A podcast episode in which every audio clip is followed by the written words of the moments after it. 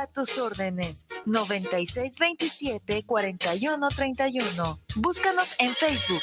S-T-E-L-L-A-Boutique. Estela-Boutique. guanatosfm.net guanatosfm.net guanatosfm.net no hay Los comentarios vertidos en este medio de comunicación son de exclusiva responsabilidad de quienes las emiten y no representan necesariamente el pensamiento ni la línea de guanatosfm.net.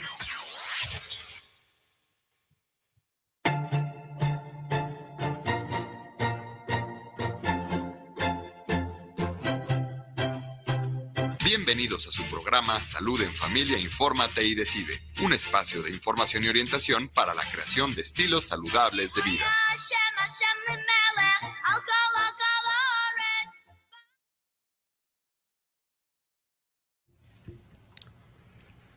Muy buenas tardes. Les damos la más cordial bienvenida al programa Salud en Familia, Infórmate y Decide por parte de Centro de Integración Juvenil Tlaquepaque. Centros de Integración Juvenil Tlaquepaque, institución de investigación, prevención, tratamiento y rehabilitación de las adicciones, cuenta con este espacio en el cual brindamos información a la comunidad que nos escucha en sus diferentes canales, en sus diferentes estados, en sus diferentes lugares. Y para el día de hoy tenemos como ponente a la maestra en terapia familiar, Edith Lozano Lobo, que me gustaría que nos platicaras un poquito sobre ti, Edith. ¿Qué andas haciendo ya que tenemos un buen tiempo que no, que no nos veíamos por ahí? Este, ¿Por dónde andas ahora y qué andas haciendo? Cuéntanos. Pues estoy aquí. Buenas tardes, compartiendo con ustedes. Pues un gusto, un gusto que me hayan invitado. Vamos a hablar hoy un tema que para mí es muy importante y les platico. Mi formación es como psicóloga terapeuta familiar sistémica con una certificación internacional en terapia sistémica. Y pues el tema es un tema que me gusta. Durante mucho tiempo en la práctica clínica, yo me dedico a la práctica clínica privada. Tengo muchos años en eso y una parte, así cuando era más joven, cuando salí de la universidad, me dediqué al trabajo infantil. En algunas instituciones estuve en DIF, en DIF Jalisco, principalmente ahí con educación especial y con atención a niños con problemas de conducta emocionales y demás. Y luego ya en la práctica privada pusimos un centro, que es donde estoy ahorita, que es Instituto Jalisco, y ahí trabajamos con las familias. Inicialmente trabajamos con los niños, Francisco, pero sabemos hoy que el trabajo no se puede hacer solo con los niños, tenemos que incluir a la familia. Y entonces hoy el tema que es... Fíjate que cuando pensé en, en esta invitación que, ya tenía tiempo como insistiéndote, pues, que algún día ibas a llegar con nosotros a la radio a compartir toda tu experiencia. Gracias. Todos tus conocimientos. Justamente yo pensaba en, la situación y, este, cuando se me avisa de la participación, este, que era el mes del, de los niños, ¿no? Entonces dije, bueno, pues es el mes del niño. Creo que una muy buena candidata ponente con toda su experiencia en este tema de salud mental en la infancia, importancia para el futuro, pues eras tú. Entonces, vaya que no lo pensé. Muchas gracias porque lo aceptaste. Gracias. Y con esa porra vuelvo a venir. No, de hecho es porque te veo también que tienes como muchas actividades y el haber hecho un espacio para compartir con nosotros este, este, tema que es tan importante en la actualidad. Sí, no tenemos cómo agradecerte de antemano. Gracias, gracias, gracias, gracias. Fíjate que es una labor muy importante. Yo además colaboro con una casa hogar, con un servicio voluntario ahí. Y desde que yo estaba en la universidad era un tema para mí. O sea, el trabajar con los niños y que ojalá y se lograra hacerlo de una manera adecuada es asegurar un futuro, no solamente de esos niños que en un momento van a ser adultos, sino de, de la comunidad. Eso es. Y bueno, en este mes del niño, Edith, que hay tantas cosas, tanta información, que nos damos cuenta, como bien decías, que ya no es únicamente la situación del niño aislado, sino que hay muchas cosas que tenemos que tener en cuenta para hablar de salud mental y el ver cómo está la situación actual, pues, ¿qué nos podrías decir dentro de tu experiencia? ¿Cómo tú nos definirías a la comunidad, a la gente que te está escuchando? ¿Cómo definirías tú la salud mental? Bueno, es que las, cuando hablamos de salud mental de los niños, que es el tema de hoy y que dice pensando en el futuro, no me acuerdo cómo está el título, pero es hacia el futuro. Importancia. importancia para el futuro no podemos dejar de hablar de la salud de los adultos, los adultos que son los responsables de la crianza y la educación. Entonces, salud mental, si seguimos la Organización Mundial de la Salud, dice que es un estado de bienestar integral, que es más allá que la ausencia de una enfermedad. Regularmente, la mayoría de las personas en todas las áreas, salud mental y salud física, si no tenemos un diagnóstico, si no tienen un diagnóstico, están suponiendo que ya es un estado de, de salud y no es así. La salud implica más, algo más que la ausencia de enfermedades. Entonces es un estado de bienestar integral. ¿Y qué significa esto? que podamos funcionar de una manera adecuada en todos los espacios donde nos desenvolvemos, en, la familia, en la escuela, en la comunidad, que podamos tener un adecuado manejo de nuestras emociones y esto nos va a permitir también mantener mejores relaciones interpersonales. Claro. Yo creo que eh, aquí sería importante el rescatar, pues, eh, con, con, toda tu información que nos das, que hay como ciertos indicadores de la infancia, ¿no? indicadores de bienestar, como bien lo mencionas y como describe la Organización Mundial de la Salud, pero que esos indicadores dependen mucho de su logro, de la gente que nos está rodeando, que está rodeando al niño, y que de alguna otra manera, como bien lo refieres, si no hay salud mental en el adulto, pues es difícil que haya salud mental en los niños. Así es. Entonces, tenemos que abrir este panorama en donde el niño no no lo podemos visualizar como un ente aislado, sino como una persona que se desarrolla dentro de un núcleo, dentro de sus relaciones, dentro de una escuela, dentro de una comunidad y que depende de muchos factores que se dan ahí para hablar de esta salud mental. Claro. Fíjate, si un niño tiene salud mental, va a poder estar bien en, en, la escuela, va a tener un buen rendimiento académico, va a poder hacer amigos con facilidad, va a poder incluirse en algún deporte y ser exitoso. Pero para que esto suceda, todos los factores que tienen que intervenir son como factores, nosotros llamamos factores protectores y factores de riesgo. Y eso se dan en todos los espacios donde el niño se desarrolla. La, casa es, el, principal.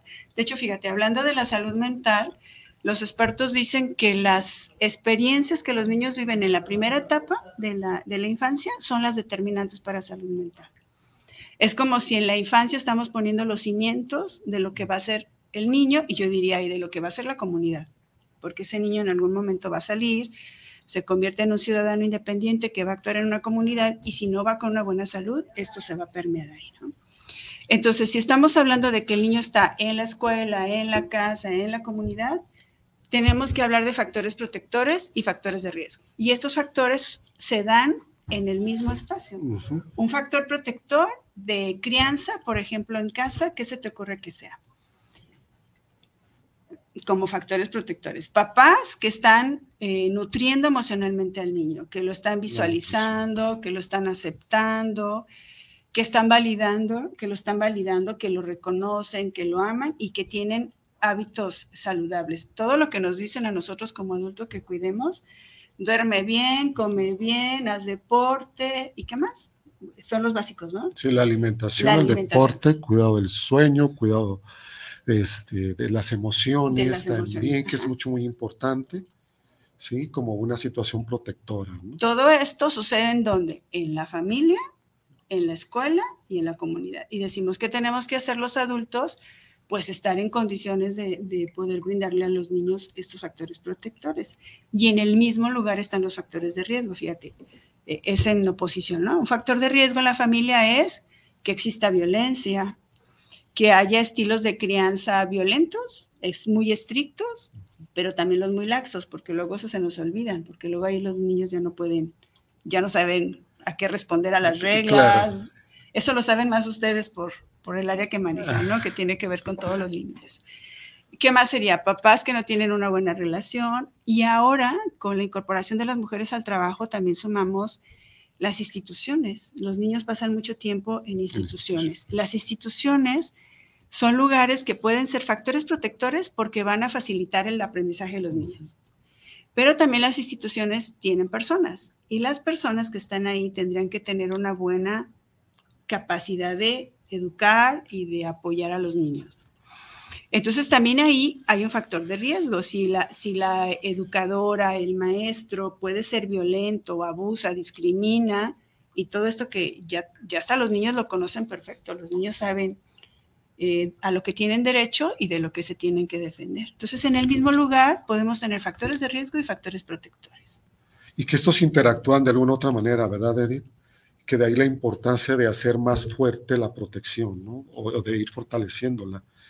Porque cuando hablamos eh, justamente al incluir a las instituciones como parte de la comunidad, en donde se desarrollan los niños, pues vemos que muchas de las veces los cuidadores, este, por ciertas características, eh, o por desconocimiento, o por muchas cuestiones, no alcanzan como los estándares para poder hacer inclusivos a, los niños, no discriminar, ¿sí? Y, manejar esa igualdad, ¿no?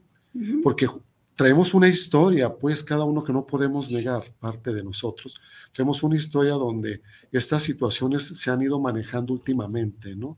¿Cómo te refieres a los educadores? Este, la, cuestión de la igualdad, la cuestión de la equidad, la no discriminación, ¿no?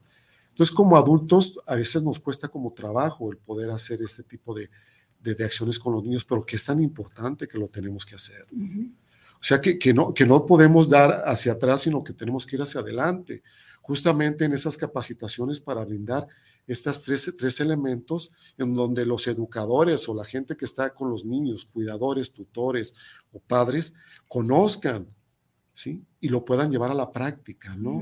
Para ir manejando, pues, estos indicadores de salud mental. Sí, es que tenemos que hablar de la capacidad de poder detectar cuando un niño está con un problema de salud mental y luego de que se detecta, ¿qué tenemos que hacer? Y eso es cuando ya detectamos, pero también tenemos que hacer todo lo que tiene que ver con la prevención, que ese sería el primer paso. Y en la prevención tenemos que capacitar muchísimo. O sea, hablar de salud mental es hablar de darle recurso a los padres para que puedan tener estilos de crianza más sanos con los niños y crear ambientes eh, protectores, nutricios emocionalmente decimos nosotros, ¿no? Porque ahí está toda la condición socioemocional una, un ambiente adecuado para que el niño pueda crecer de una manera muy sana. Si las personas que nos escuchan eh, pueden hacer como un imaginario de cuando están en un parque y están todos los niños eh, jugando y demás, pueden darse cuenta si hay un niño que resalta y que probablemente sea un niño en el que tenemos que poner atención. De repente es ese niño que está peleando, el que está haciendo una rabieta, o incluso el que está aislado. Luego en las escuelas, cuando nos ha tocado apoyar a los maestros y preguntamos que cómo están los niños y ponen atención solamente en el, en el más inquieto, ¿no? El que le cuesta trabajo apegarse a una regla, el que está molestando a los compañeros. Que se irrita fácilmente. El, que hace el El que pega, el que golpea, el que avienta. Y dejan a un lado a los niños que están como aislados, así como el que no da problemas para nada, ese lo dejan ahí como a un lado, ¿no? Pero ese niño también es un foco de atención, porque algo puede estar pasando con él. Eh, algo que caracteriza a los niños es su curiosidad. Son niños, los niños son curiosos, son inquietos, les gusta explorar pero también tienen que apegarse a ciertas reglas que se van dando conforme van avanzando en edad. Las reglas van cambiando ah, conforme, avanzan en el desarrollo. Entonces, si ponemos atención ahí, sabemos que algo está pasando. Cuando los padres llegan a la consulta, Francisco, muchas veces han hecho un recorrido de profesionales. Llevan un buen récord. Ya, llevan un récord. Desde que empiezan con el pediatra y le dicen, oye, es que en serio no se queda en paz, todo el tiempo está brincando, todo el tiempo está... Y el pediatra muchas veces dice, perdón por los pediatras que no lo hacen, pero muchas veces dicen, es normal, se le va a quitar. Y entonces esperan. Yo cuando atendí educación especial, muchos de los niños que llegaban tarde a la consulta era porque alguien había dicho, e, es normal, se le va a quitar y ya no atendieron. Entonces yo quiero decir que quien atiende a sus hijos y los conoce, puede darse cuenta cuando a su hijo le está pasando algo. Y entonces sí tiene que decir, necesito atención. Además, no podemos perder de vista que la salud mental es un derecho. Entonces, efectivamente. Entonces, todos tenemos derecho a la salud mental y no atender la salud de nuestros hijos es estar haciendo una falta, es estamos violentando el derecho de nuestros hijos. En definitivo. ¿eh? E, entonces eso es, eso es muy importante, importante. Cuando yo hablo de estos temas es con algo que a mí me gusta recalcar. Váyase a su casa, señora, su hijo no tiene nada. No, o sea, si yo lo sigo viendo igual, hay que buscar ayuda y hay que pedirla. Y algo que es bien importante cuando hablamos de salud mental es quitar el estigma. No sé, el estigma significa que en los niños a una mamá le puede costar trabajo decir que va a llevar a su hijo al psicólogo, porque entonces van a pensar que su hijo está loco y esto no es así. Pero no es lo mismo hablar de que tu hijo está en el psicólogo a que sale en el cuadro de honor, ¿no? Eso sí lo podemos presumir. Claro. Pero yo creo que debemos dejar el estigma. Los niños ya saben de salud mental y algo que nos puede ayudar muchísimo para eh, ir erradicando estos temas es justamente hablar de qué es la salud mental, decirlo, comentarlo, hablar de lo que son los trastornos, porque en esa medida la gente va a tener más capacitación para poder atenderlos. O sea que tenemos un, gran trabajo todavía, Edith, en todo esto, muchísimo trabajo.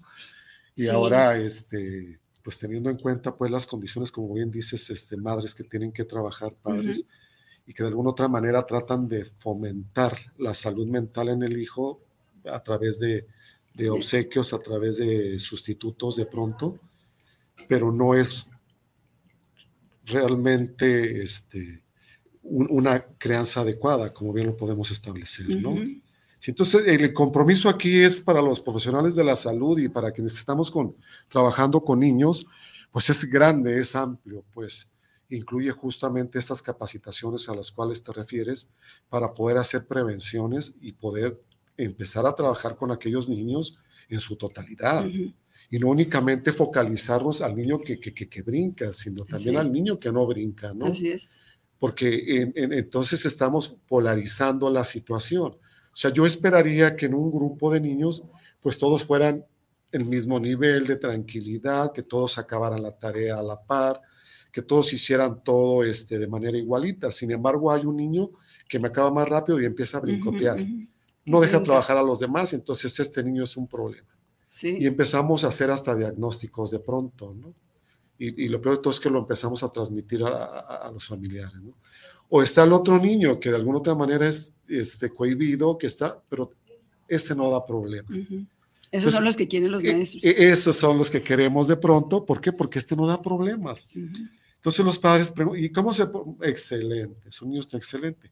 Pero estamos faltando a ese principio de la niñez, ¿no? El derecho a su salud mental.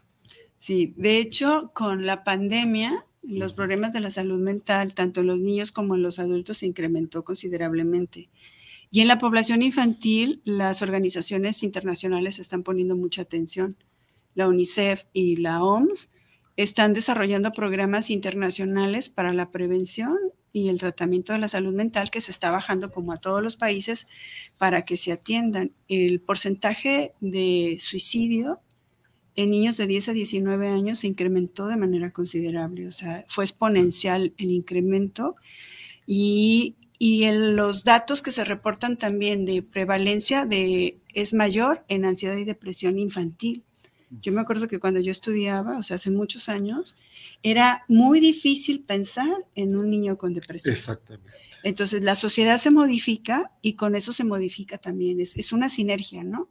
Esto es sistémico. Entonces, una, una sociedad enferma, enferma... Eh, a sus individuos. Ajá, pero luego, ¿dónde empieza y dónde hay que intervenir? Pues con todos. No podemos, nosotros les decimos a los papás que acuden a la consulta que no se trata de que traigan al niño a la consulta, porque el niño se está portando mal, como si fuera una cuestión de vamos a, a sanarlo, a repararlo y luego regresarlo. eso, eso no puede ser. Tenemos que hacer un trabajo de, integración, incluso los profesionales al abordar a una situación, vamos a hablar de un problema que está puesto en un niño. No es que el niño sea el problema, sino que el niño es el que está reflejando el problema. Tenemos que trabajar con toda la familia. Y, además el trabajo tiene que ser multidisciplinar, o sea, tiene que entrar otros, otros actores, la escuela, revisar en la escuela qué está pasando, cómo lo están tratando, también revisar en su caso, cuando es necesario, si tenemos alguna patología de base, ¿no? Y esa no la va a dar un médico. Claro. Pues muy, muy importante la cuestión de, este, que nos estás comentando. Tenemos aquí el comentario de Enrique Ramos que nos dice que saludos para el programa este, Salud en Familia, Informati de Siete. Ahí saludos para el psicólogo Francisco y pues excelente invitado del día de hoy. Gracias. Te mandan felicitar, Edith. Bueno, y, dentro de tu experiencia, Edith, eh, en esta situación, ¿cómo es que haces o, vas logrando que, que, los padres se involucren? ¿Cómo lo planteas tú en esta salud mental? Porque eh, eh, decirme de pronto que mi hijo tiene problemas es doloroso, ¿no? Sí, como bien decíamos, sale en cuadro de honor y es presumible. Claro. Sí, pero me, hablaron de la escuela porque tiene un reporte o dos reportes o, o ya sale a la calle y golpea, pelea y los vecinos me dicen y, de pronto, este, el pues papá eso, se quiere esconder. El papá se quiere esconder, quiere correr, quiere, quiere irse, ¿no? ¿Cómo haces eh, para ir involucrando a los padres aquí en este proceso? Mm, eh, tenemos que, que, empezar por saber cómo llegan los niños regularmente. Bueno, antes eran más remitidos por las escuelas, pero ahora creo que sí hay más compromiso por parte de los papás. Creo también que porque ya hay más formación ya se habla más de lo que es la salud mental y ya se habla estas campañas que se han hecho para no estigmatizar la atención psicológica, para no estigmatizar la atención psiquiátrica, yo creo que está haciendo que los papás también vayan al consultorio, aunque no lo digan, no importa, nadie tiene que saber si va al psicólogo, vayan al psicólogo. Y algo muy importante que siempre digo es que pueden buscar una asesoría psicológica. Mm, hay una creencia de que el trabajo que nosotros hacemos dentro de la psicoterapia es un trabajo que va a ser prolongado, que vamos a durar atendiéndolos muchísimo tiempo. Eso antes, había teorías que sí tenían procesos muy, muy largos, pero ahora no. Entonces, los papás están, están yendo porque algo les llamó la atención de su hijo. Entonces, cuando van, nosotros empezamos regularmente hablando con los papás. Cuando el papá lo voy a decir así, no lo permite, es el papá que dice, es que mi hijo el que es, el que está mal, a mí para qué me quieres en el consultorio, pues entonces empezamos hablando con el niño, hacemos una entrevista al niño, exploramos, pero hay un momento en que tenemos que regresarle esta información al papá. Cuando le regresamos la información al papá, le hablamos de esto, de la crianza, de lo que tiene que estar sucediendo en casa para que el niño pueda estar eh, desarrollándose mejor. Eh, un papá es que es complicado, o sea, los papás también pueden sentir culpa, porque hay tanta información de que los únicos culpables de que los niños no son bien son los papás, y yo les quiero decir a los papás que hoy en esta sociedad esto ya no es así. Y me gustaría que eso lo enfatizara Edith con voz fuerte y, entre comillas y con muchos signos para desculpabilizar a estos padres que vienen. A todos los que criamos de alguna manera. ¿Verdad? Hay, un este, investigador en, psicopatología y en psicoterapia sistémica que se ha dedicado al trabajo con niños y nos decía en un congreso, si los papás piensan que ustedes piensan que son los responsables de lo que pasa con sus hijos, eso es pretensión. O sea, eso no es así. ¿Y, por qué? Antes así lo decíamos, eh, tu hijo es tu reflejo. Sí, pero antes no teníamos ese internet, no teníamos la posibilidad posibilidad de que un hijo que está conectado ahorita a un monitor, y luego los papás que luego no sabemos tanto, y resulta que nuestro hijo está conectado como con 100 personas al mismo tiempo a través de un videojuego que juegan en línea y conversan, tienen información de diferentes países, de diferentes personas, de diferentes contextos, y ahí les puede atraer algo que nosotros no les hemos enseñado. Entonces a mí me encantaba porque cuando tú le dices eso a un papá, la verdad es que se siente como muy relajado y tiene más, y no sé por qué, pero sus recursos se potencian, puede intervenir mejor para ayudar. Quitar la culpa no es una tarea sencilla cuando tanto nos han estado diciendo los papás son los responsables de lo que pasa con los hijos. Tu hijo, tu reflejo, ¿no? Pero eso es solo una parte. Porque en una familia hay un hijo modelo como a lo mejor la mamá o el papá lo, lo visualizó y hay un niño haciendo un relajo que hasta puede delinquir, ¿no? Y me, estoy yendo a cosas más fuertes, porque luego estas diferencias en casa pues son normales, ¿no? Eh, pero dicen, y la mamá dice, ¿qué hice? En automático, ¿no? En automático decimos qué hice. Y, y, si nos metemos un poquito más allá, Edith, este, que todavía hay, hay lugares en los cuales la crianza se le deja a la mamá, ¿sí? La mamá se siente más culpable, sí, claro. Sí, se, eh, sigue dando, ¿verdad? Esos son los temas en los que soy experta. Eh, okay. aun cuando las mujeres en un gran porcentaje se han involucrado al trabajo doméstico, siguen siendo las responsables de la crianza. O sea, el papá dice, pues si estás trabajando, pero eres mamá, como el rol de género femenino tradicional incluye la crianza. Sí es verdad que se ha todavía, bueno, se empieza o sí se ha flexibilizado un poco el rol de género, pero sigue siendo, aunque mamá, incluso aunque sea quien más aporte a la economía de la familia, aunque sea jefa de familia, ah, no, aunque haya un papá, pues, la crianza es de la mamá, es Claro. responsabilidad. Y, y se, y se sigue dando, pues, de, de tal manera, Edith, que, que decimos, este, cuando el hijo está en el, el cuadro de honor, es nuestro hijo, ¿no? Es nuestro hijo, ¿no? Pero cuando el, niño es llamado por, les- es que tu hijo, Cuando lo citan, ¿no? cuando lo cita, ¿no? Y hablando de la cuestión de niños en adolescentes, pues, ¿qué, qué podemos decir, no?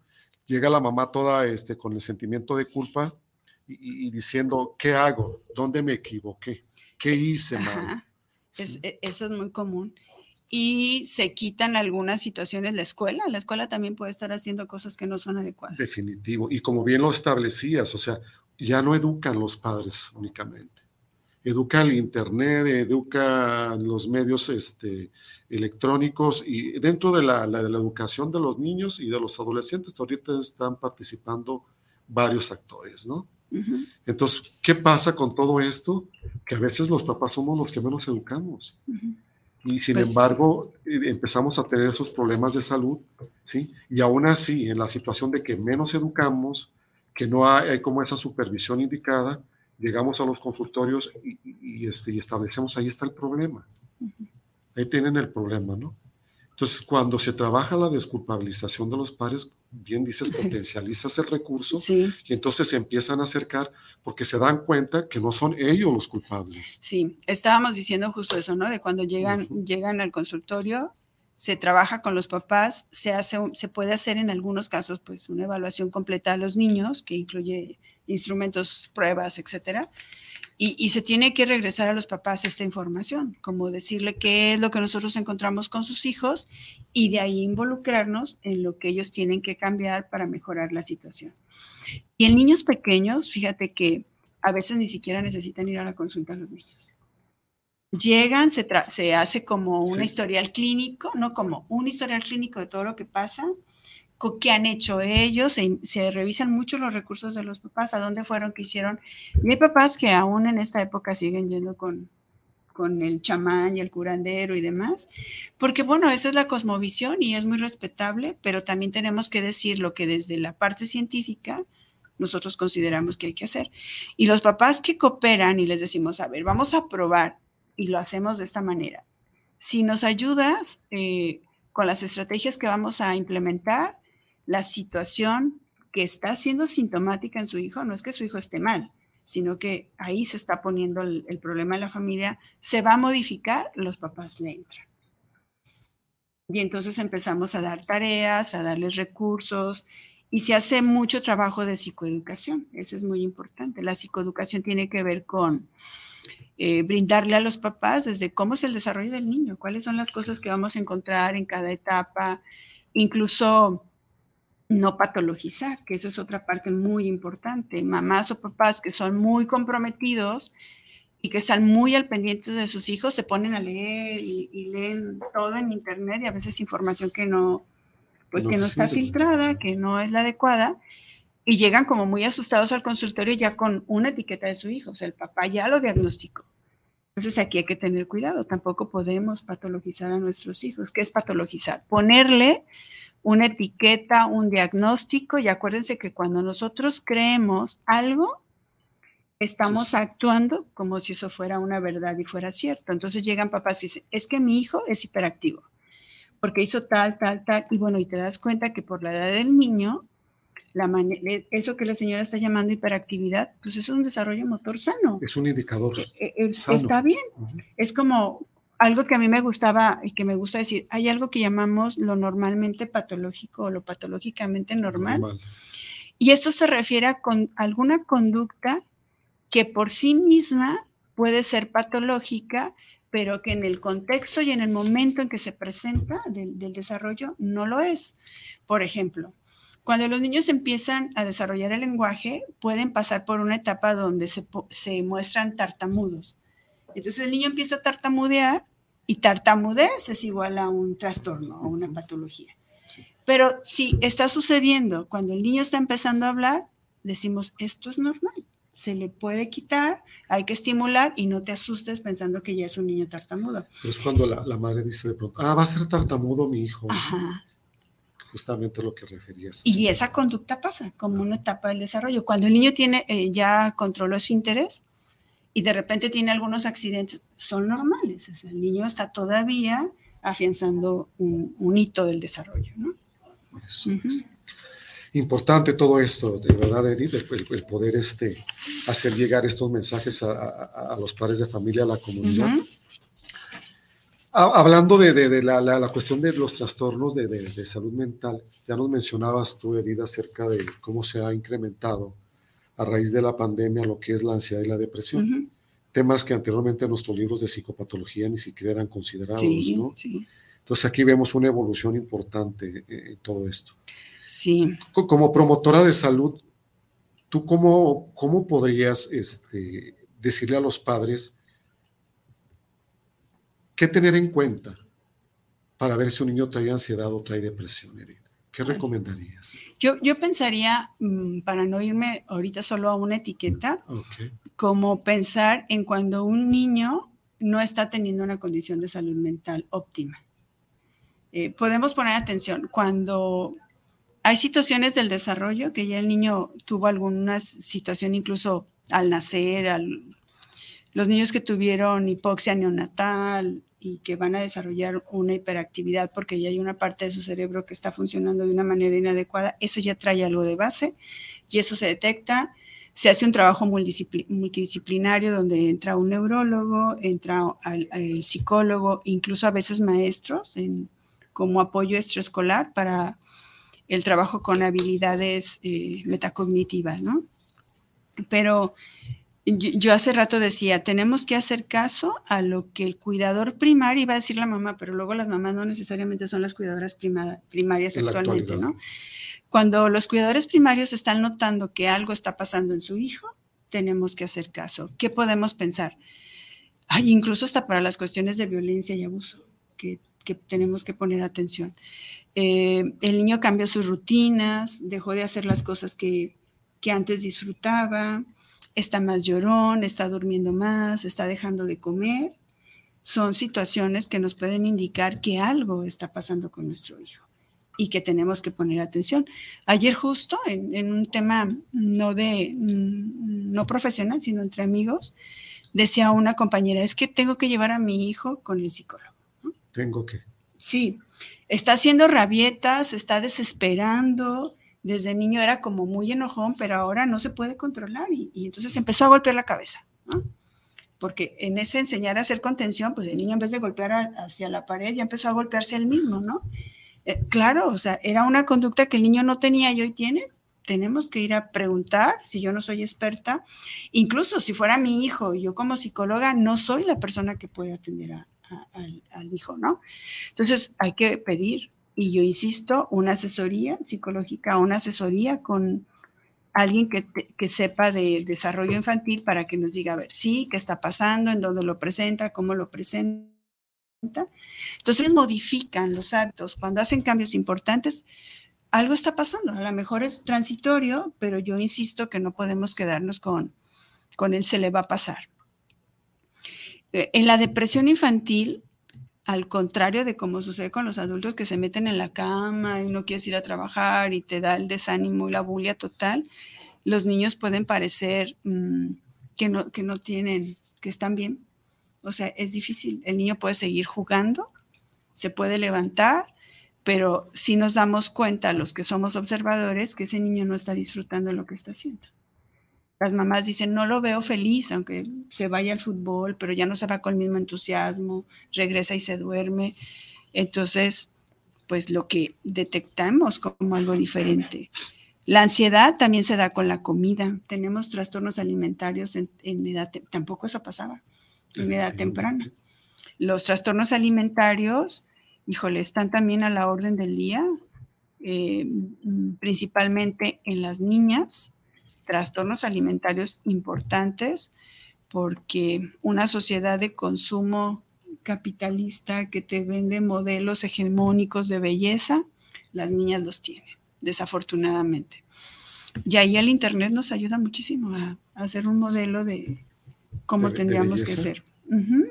Entonces están preocupadas a muy temprana edad por, por eh, aspectos estéticos, por cómo se ven, por un cuerpo y y bueno, empiezan a comer de una manera inadecuada. Y si no hay supervisión, pues más. ¿Qué tienen que hacer los niños? Pues tienen que estar con rutinas, cuidados, supervisados, validados en sus emociones. Y bueno, tú también sabes del tema. ¿Qué más, Francisco? Pues muchísimas situaciones se aquí de lo que nos estás hablando, que es tan rico, ¿no? Y creo que este, de alguna otra manera, creo que sería hablar y hablar y hablar y llevarnos, ¿no? Un programa de radio, ¿verdad? Pues yo creo que por cada trastorno podríamos estar haciendo una Cinco, situación, pero seis programas y nos quedaríamos cortos. para ¿no? mí lo más importante es como el, el tema de la crianza, que es lo que qué está pasando en casa, eh, que es un tema muy amplio, cómo poner límites a los hijos, qué hacemos con los berrinches, cómo son las estructuras al interior de la familia que nos ayudan a que los niños puedan, eh, estas estructuras les van a dar a ellos la posibilidad de adaptarse a cualquier espacio en donde se desarrollen, ¿no? Primero en casa, luego en la escuela y luego en la comunidad.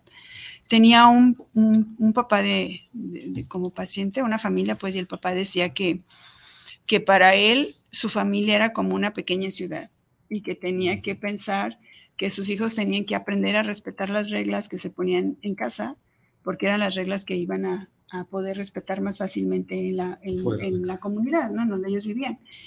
Y, y me gustaba que decía, y creo que esto yo lo comparto, que la responsabilidad de él era entregar a la, a la sociedad un ciudadano de bien. Como que si fuera esa la tarea, ¿no? Claro, Una buena filosofía en ese sentido, ¿no, Edith? Tenemos un comentario de la señora Graciela Hernández Gallardo. Gracias por comunicarse, señora Graciela. Ella nos dice que ella agregaría un factor de riesgo, que es darle a un niño un celular sin observación, que es un tema excelente y, y te felicitan, Edith, por tus, Gracias. tus conocimientos. Sí. Ok. Entonces, eh, este, de alguna manera vamos pues este, encontrando cómo vamos ampliando el tema, ¿no? Cómo cada puerta que tocamos nos lleva a otras 20 puertas y que nos va este, este, haciendo más, más, más amplios los, los- los territorios, ¿no? Sí. Eh, eh, En, en este caso, eh, la familia, la, la familia cuidadora y esta parte de, de entregar este, niños sanos hacia la comunidad, que sería como un compromiso mucho muy importante. Esta reeducación para los padres, pues en esta situación de prevención, el poder informar, el poder trabajar de manera psicoeducativa, el tener como estos espacios en los cuales podamos brindar como elementos. ¿Qué, recomendarías tú en la situación, sí? Cuando ellos eh, detectan ya un niño con problema y que acuden al doctor y ya lo llevan estigmatizado.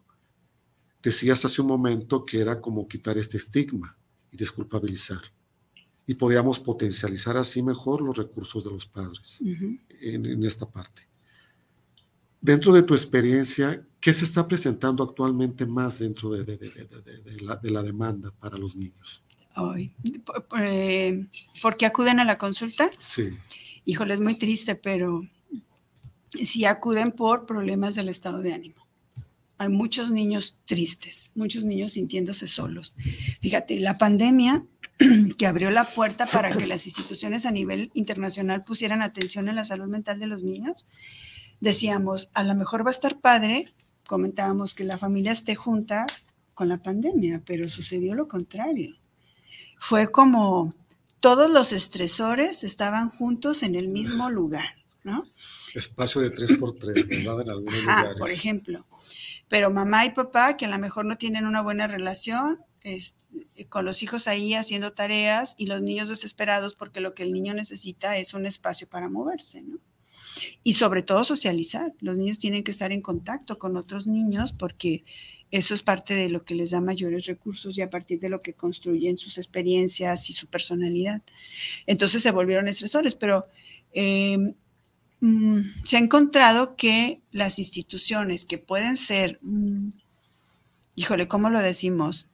Son de gran ayuda, pues son, son un... De con- estructuras de contención, podríamos decir. No, me refiero a, a que lo que hacían las abuelas antes los están haciendo las instituciones, Ajá. cuidan Cuidan. a los hijos mientras los padres trabajan. Entonces es, un- ah, es una red de apoyo, una institución. Pero luego se vuelven no solo, una- de pa- pasan de ser red de apoyo a ser padres o madres sustitutas. Entonces el niño pueden pasar en una estancia infantil de 8 de la mañana a 8 de la noche. Entonces, quien los conoce son las maestras o son sus cuidadoras. Ajá. Y cuando los niños llegan a la consulta, cada vez encontramos que reportan estar y sentirse solos. Es diferente estar solo y sentirse solo. Puede estar el niño ya eh, con su familia cuando llegan a casa después de la escuela y tener esta percepción de soledad. Y en este sentirse solo, si nadie me escucha, y luego papás descalificando, papás eh, no validando las emociones de los niños, también por falta de conocimiento, no podemos culpar a los papás, o sea, ellos hacen eh, de acuerdo a sus estructuras la crianza que pueden hacer. Por eso, lo mejor que ellos. Entonces, eh, fíjate, hablar de que hay factores de riesgo en una familia es que hay papás que su salud mental no está bien o que no sé cómo decirle, que no es la óptima y que necesitan también ellos hacer algo para ellos, no lo pueden hacer, entonces se pasa a los hijos y aquí se hace como esta sinergia, ¿no? Que es de malestar. Pero si nosotros intervenimos con los papás, los papás van a tener recursos para pasárselos a los hijos y entonces vamos a hacer un círculo de bienestar.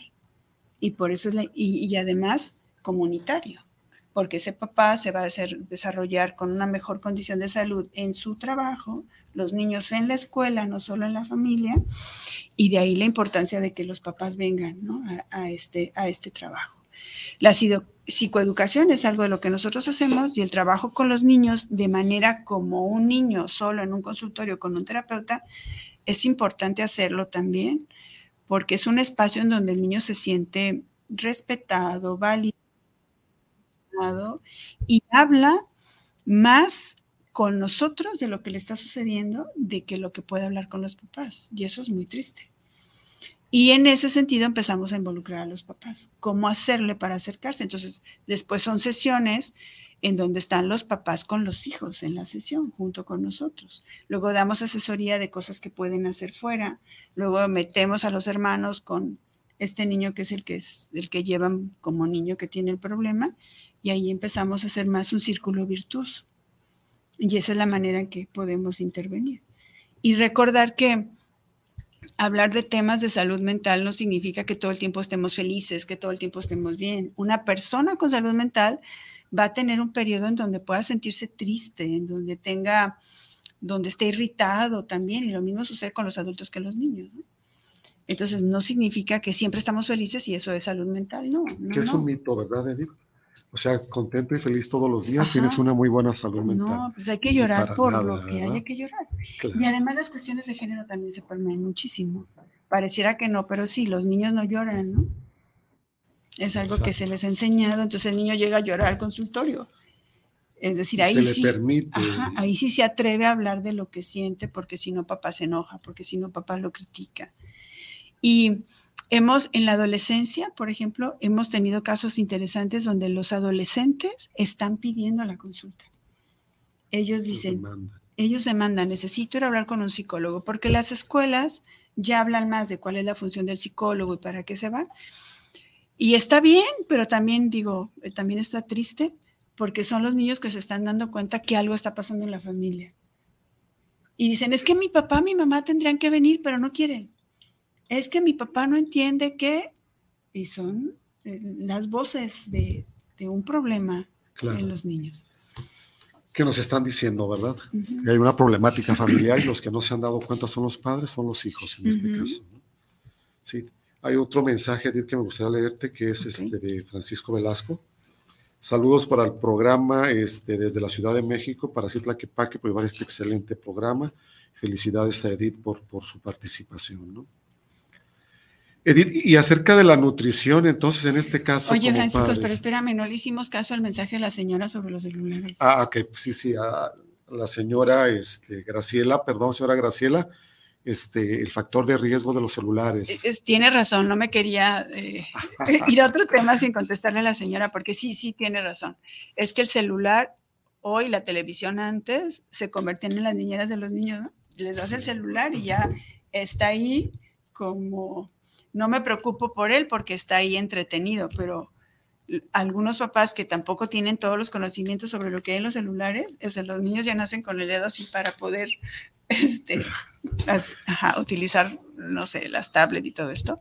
Sí, yo creo que lo decíamos antes con la televisión. La televisión era niñera y decíamos, no está mal ver tele, hay un horario, hay una elección de programas y luego nos reunimos como familia, ¿no? Para platicar sobre lo que hemos estado viendo. Lo mismo tiene que ser con los celulares. Y a veces los papás dicen, pero es la privacidad de nuestros hijos. Pues, o sea, no. Hay una edad en donde ya alguien se podría hacer cargo. Yo no sé si un niño de 11 años puede elegir eh, con toda, no sé, la capacidad mm, de razonarlo, con todos los riesgos que puede representar, qué puede ver y qué no en un celular. Y además, todo a lo que alguien se puede meter, no sé, no sé, tampoco soy tan buena en esto, pero aparecen luego mensajes que salen de no sé dónde, en donde se involucra eh, una publicidad, donde ya le dio clic sin querer y ya se va a desprender información. Y sí llegan a la consulta niños con, con situaciones de que ya compartieron cosas que no tenían que compartir, ya hablaron con alguien que no tenían que hablar y, bueno. Que no conocían. Y que no conocían. Entonces yo creo que un celular tiene que haber una edad para dárselo. Incluso el Facebook. El Facebook es una, es una aplicación que las mismas reglas del Facebook dicen a partir de qué edad puedes tener Facebook y ni los papás la respetan. Entonces, ¿cómo le hacemos ahí? Psicoeducación, Edith, psicoeducación y psicoeducación. señora, tiene razón. Yo creo que un, un celular de esos que no permiten tantas cosas a un niño, ¿para qué? Pues no sé, yo creo que si se le da, se tiene que supervisar y se tiene que hacer una revisión de lo que, de, lo, que, se, ve. ¿verdad? Sí, e, esta situación de falta de, supervisión de pronto, sí, sí, sí, que son instrumentos muy importantes que de hecho lo normalizamos mucho ahora con la pandemia.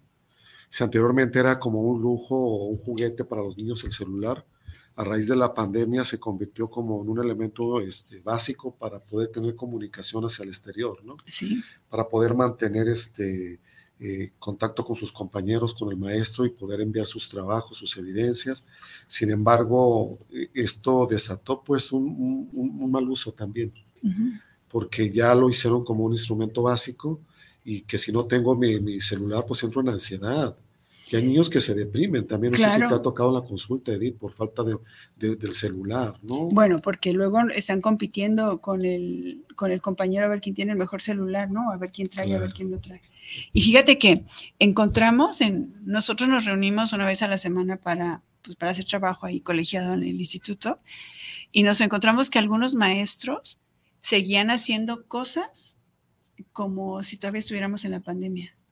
Entonces, cuando aparece la pandemia, cuando viene lo de la pandemia, los, los maestros se comunicaban con los papás a través del celular. Enviaban tareas, les decían lo que pasaba y entonces lo seguían haciendo. Entonces había maestros que estaban con un estrés enorme porque había que atender mensajes de papás y, por todos lados. Y entonces cuando le decimos a un maestro, oiga, pero ya no está la pandemia, ¿por qué sigue usted atendiendo por...? Y dice, ay, de veras. Pero eso se nos quedó a todos, porque sí nos modificó la vida y sí seguimos haciendo cosas de esa manera. Entonces, pues nos cambió la estructura, nos cambió las dinámicas de relacionarnos. Y hay este Bauman que dice que pues las relaciones sociales se están modificando enormemente a partir del, de todo el cambio social. De todos los cambios sociales, ¿verdad? Eh, eh, vamos eh, entonces a seguir este, nuevamente reitero, ¿no? Como una cosa nos lleva a otra, ¿no? Y todo, todo en esta parte de la salud mental, pues, sí.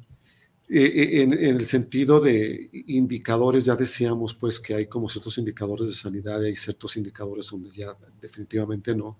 Esta involucración de padres que es tan importante, eh, el escuchar. Me regreso un poquito en cuanto a la nutrición emocional. ¿Qué pasa con los padres que, no nutren emocionalmente a los hijos? Hogares con desnutrición. Híjole, pues qué difícil, ¿no? Porque creo que yo sí creo que vivimos en una sociedad con muchas deficiencias. Em, la globalización, las cuestiones de economía, eh, esta sociedad de consumo que te lleva eh, a trabajar, entonces, y trabajar y que luego tampoco alcanza porque también está ligado a una cuestión económica todo esto. Yo estoy segura que muchos de los de las mamás y los padres que dejan a sus hijos hijas en una guardería, en una estancia infantil, pues no es lo que realmente quisieran. Y que se convierte en hay un círculo vicioso ahí porque pareciera que es dejar para trabajar, para obtener más recursos, para entonces darle a los hijos, pero luego tampoco están los papás como sujetos, personas para darse a sus hijos. Y el estrés de, atender las demandas de una jornada laboral en los padres es un estrés que también les cuesta trabajo manejar, ¿no? Mm. ¿Qué están haciendo? Pues teniendo la dificultad personal primero de, ese, de establecer un vínculo. Lo más importante para hacer una prevención en salud mental es tener un vínculo emocional, amoroso y sano con nuestros hijos. Entonces pasan un montón de tiempo en una estancia o con, con cuidadores en estas redes de apoyo y los espacios para establecer los vínculos también están muy limitados, Francisco. Y entonces tú le dices esto a un papá y te dice, ¿me salgo de trabajar o qué hago? ¿no? porque entonces hay que pagar una hipoteca, hay que pagar la escuela, hay que pagar no sé qué. Ajá, o en una población, en otra es, sale para la comida. En una sociedad como la que estamos ahorita, donde se trabajan jornadas muy extensas, ¿no? Yo me cuestionaba esto mismo cuando empecé a ver gimnasios de 24 horas y yo decía, no es posible. Gimnasios de 24 horas significa que hay personas que es el único tiempo que tienen de ir tarde o un súper de 24 horas, porque entonces ya no te alcanza lo que tienes que hacer con las horas que se supone tendrías que tener disponibles para hacer esto. Queda muy poco espacio de recreación en las familias cuando tienen que estar cubriendo necesidades básicas. Entonces, este vínculo en medio del estrés, en medio de situaciones que los mismos padres están pasando difíciles, se vuelve complicado. Entonces, sí podríamos hacer como estrategias para el manejo del estrés de los adultos, para hacer contención con, la violencia, que entonces se pueda llevar a los hijos, porque además esto sí pasa, los hijos sí van a aprender la violencia, los hijos sí van a aprender a ser amables o hablar bonito o ser violentos, eso sí lo van a aprender en, en casa. Entonces, ¿qué pasa? La nutrición emocional se refiere a el reconocimiento y la valoración de nuestros hijos.